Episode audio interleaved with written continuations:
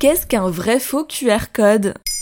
Merci d'avoir posé la question. En cette rentrée, le pass sanitaire est devenu indispensable. Sans lui, impossible d'accéder au cinéma, au musée, au restaurant, à la salle de sport, et il est surtout devenu obligatoire pour aller au travail. Nombreux sont désormais les corps de métier qui nécessitent de présenter le fameux sésame pour pouvoir travailler. Cependant, certains anti-vax ou anti-pass sanitaires n'hésitent pas à acheter de faux certificats de vaccination et font donc valider un vrai faux QR code. Mais comment est-ce possible? Depuis quelques semaines, les offres de faux pass sanitaires sont facilement trouvables sur les réseaux sociaux ou sur Internet. Selon certains témoignages, ces offres vont de 250 à 500 euros. Il suffit d'entrer en contact avec la personne via un réseau social, probablement Snapchat, payer en liquide en donnant nom, prénom, date de naissance, numéro de sécurité sociale, et quelques heures plus tard, un mail d'Amélie, la plateforme numérique de la sécurité sociale, est envoyé à la personne avec son certificat de vaccination et son vrai faux QR code. Mais techniquement, comment est-ce possible si la personne n'a pas été vaccinée?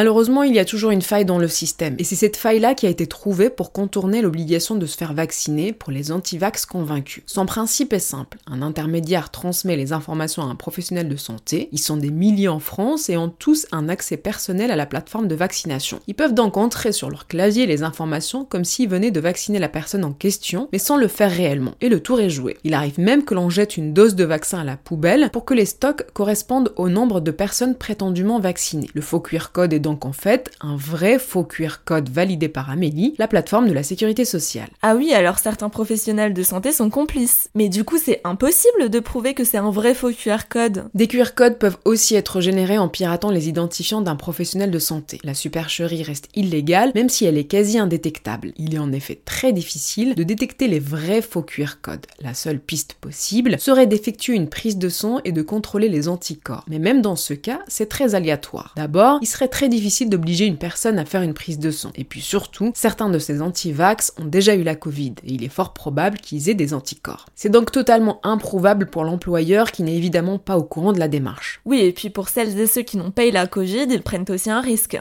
Effectivement, et l'assurance maladie est confrontée à un problème inédit aujourd'hui. Régler le cas de ces personnes ayant acquis un faux pass, mais qui souhaitent finalement se faire vacciner. Il n'existe pas encore de protocole pour les porteurs de faux pass déjà enregistrés comme vaccinés sur Amélie. Toutefois, l'administration réfléchit à une solution pour nettoyer les faux QR codes de sa base de données tout en laissant la possibilité à ceux qui le souhaitent de se faire vraiment vacciner.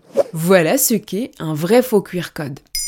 Maintenant, vous savez, un épisode écrit et réalisé par Zineb Souleimani. En moins de 3 minutes, nous répondons à votre question. Que voulez-vous savoir? Posez vos questions en commentaire sur les plateformes audio et sur le compte Twitter de Maintenant, vous savez.